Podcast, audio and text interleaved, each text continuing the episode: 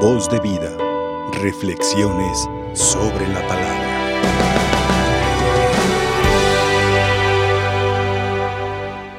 Si creemos que Jesús murió y resucitó, de igual manera debemos creer que los que murieron en Jesús, Dios los llevará con él.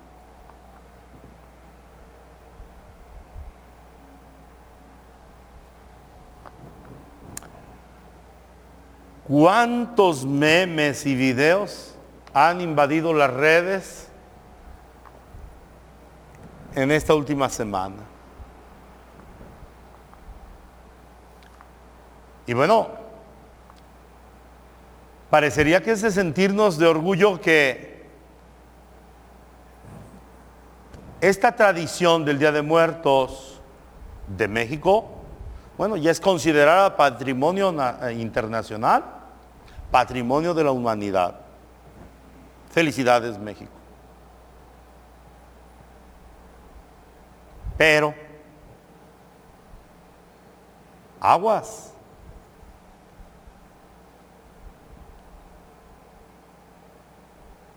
Como católicos, ¿qué mensaje estamos dando? Como católicos, ¿qué mensaje estamos dando? Nuestra patria es una entidad federativa. Aunque somos una nación, somos distintos estados que por un acuerdo tenemos una unidad y nos llamamos México. Estados Unidos mexicanos. Y cada estado tiene distinta cultura. Sí, sí es cierto. Todos nos identificamos con el águila y la serpiente. Pero sin embargo, es parte de la cultura de una sola entidad. Y es que es el símbolo de quién, ¿se acuerdan? De los aztecas, que llegaron al lago de Tenoch y ahí fundaron la gran Tenochtitlán, lugar del lago de Tenoch.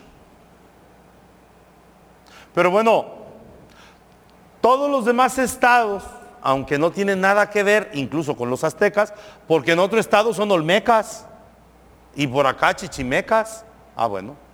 Sin embargo, todos hemos tomado este signo como de toda la nación.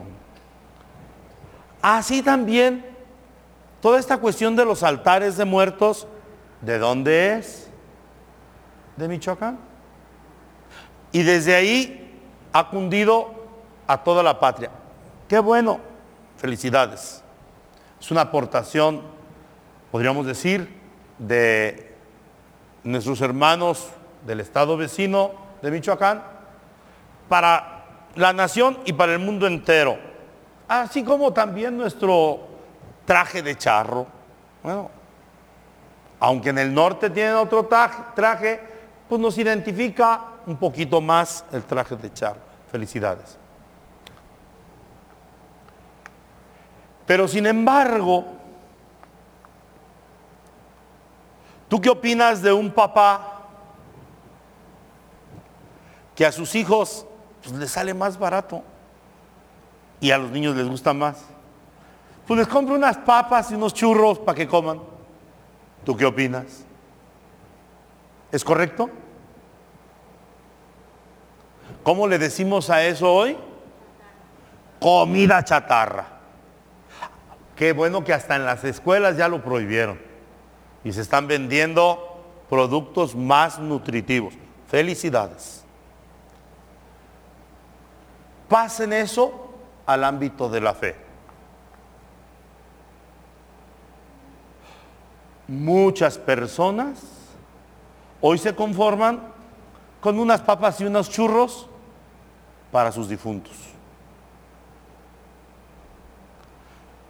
ya le hice mi altar de muertos a todos mis seres queridos. Y sacan toda la colección de fotos del álbum, ¿verdad? Y hasta los artistas están ahí. Mi artista favorito. Ahí está Juan Gabriel, José José y no sé cuántos, ¿verdad? Y hasta algunos personajes internacionales, hasta Gandhi, por ahí lo pone. Qué suave. Qué suave. Tu ofrenda de muertos. Ese es el problema. Ya cumplí. Incluso hay gente que lo hace desde el 30, desde el 29 de octubre y ya tranquilizó su conciencia. Ya cumplió con sus seres queridos. Para que no se vuelvan a morir en el olvido. Oye, ¿eso es lo que tu familiar necesita? ¿Qué es lo que necesita un muerto? ¿Flores? ¿Veladoras? ¿Papel de china picado? Peor si ahí quieres agarrar las cenizas, ¡pum! Se te, se te caen, ¿verdad? ¿Qué necesitan los difuntos? Oraciones, oraciones. Hoy hemos escuchado como Jesús claramente dice, si no comen la carne del Hijo del Hombre y no beben su sangre, no podrán tener vida en ustedes. No podrán tener vida en ustedes. Y para nosotros los católicos, la muerte no es el fin. Fíjense, hay gente que tan, tan, tan atrasada, que le andan prendiendo veladoras a una calaca y todavía le dicen santa muerte. Su abuela en bicicleta. A ver, ¿la muerte existe? ¿Es una doña? ¿Qué es la muerte? Cerrar los ojos para este mundo y abrirlos para Dios. Yo no he escuchado a ninguno de los que murieron y regresaron a vivir. Yo no he, escuchado a ninguno que diga, es que vino la huesuda, yo la vi,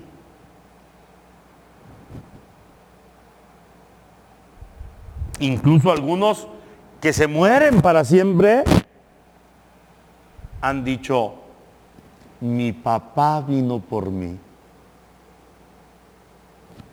Mi madre aquí está.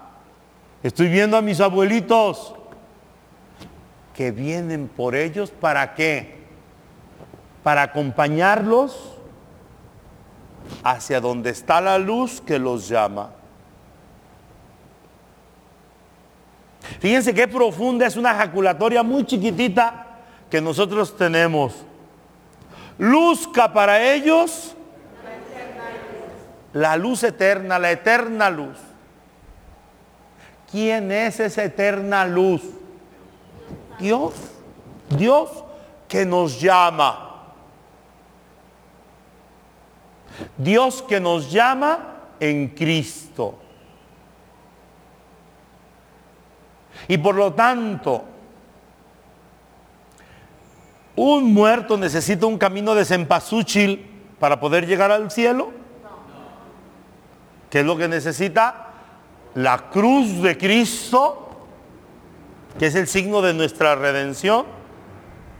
Necesitamos los méritos de Cristo para poder llegar a la presencia de Papá Dios. Y a lo mejor alguien dice, ay, este curita está en contra de los altares de muerto. No. Y estoy diciendo que es una aportación de Michoacán para México y de México para el mundo entero. Pero qué bueno sería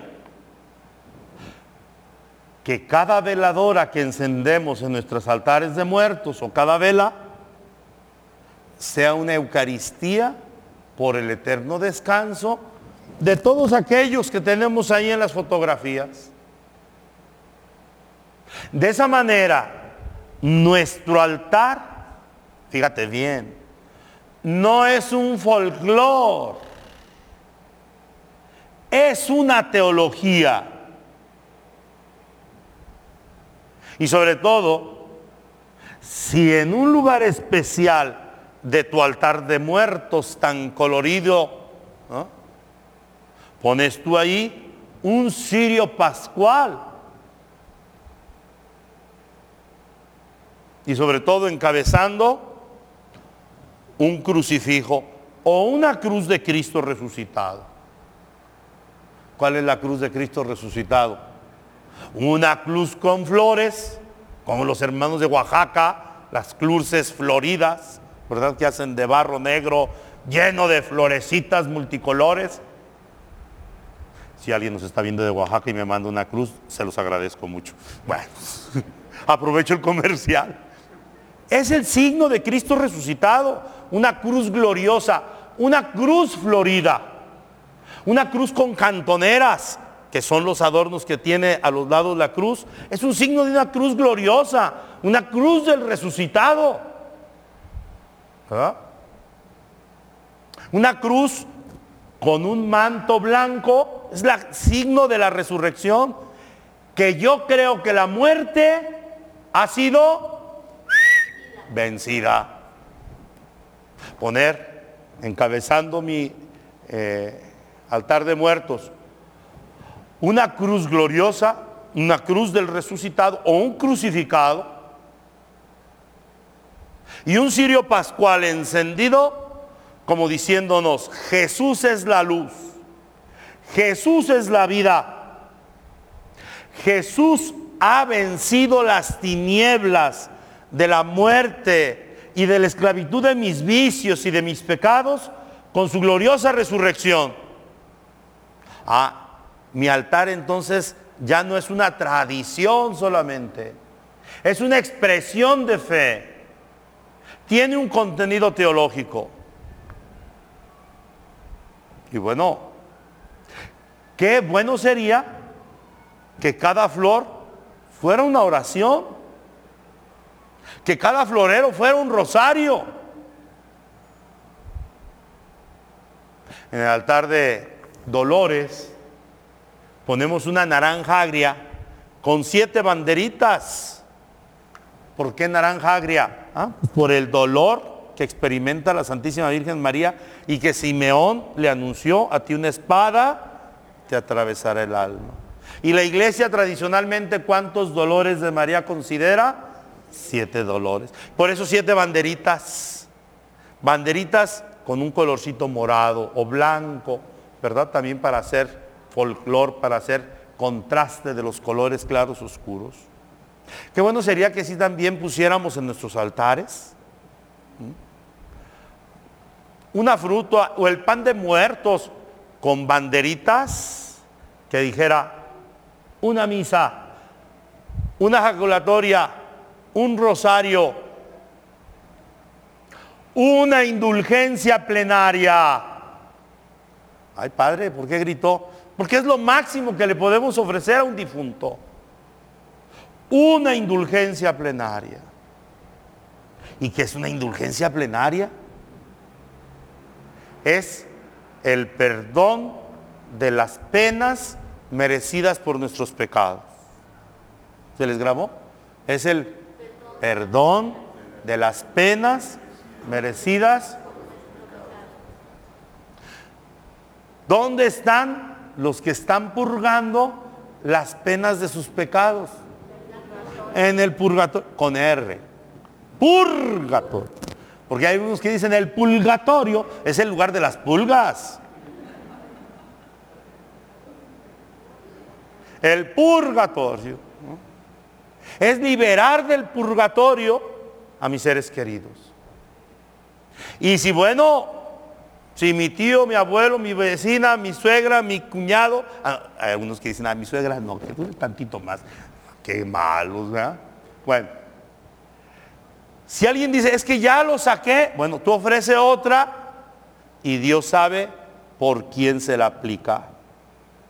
Por eso incluso hay la tradición y la devoción muy buena de pedir por el alma más necesitada del purgatorio, ¿verdad? Qué bueno. Yo no sé quién inventó aquello del ánima de la basura. Eso no es católico. El ánima de la basura. En la basura no se purgan los pecados. ¿Mm? Nosotros queremos en el purgatorio. Ah, entonces por eso pedimos por el alma más necesitada, el más abandonado, el que sus familiares ya no se acuerdan de ofrecer una oración, aunque le ponen muchos en pasúchil, de nada le sirve. Y es que, ¿saben cuál es el sentido del altar de muertos? La ofrenda. Yo le ofrezco, yo le ofrendo a mis seres queridos este homenaje, pero la mejor ofrenda es la que tú haces con tu limosna y llegas a la notaría parroquial y le dices, quiero ofrecer una, un trigo, un novenario por las benditas ánimas del purgatorio. Yo me apellido Salcedo Becerra. Quiero ofrecer un novenario por las Ah, los difuntos de la familia Salcedo Becerra. Salcedo por parte de mi padre, Becerra por parte de mi madre. ¿Sí me doy a entender? Qué bueno que así también lo aplicáramos. Esa es la mejor ofrenda. Actualizar en el altar el misterio redentor.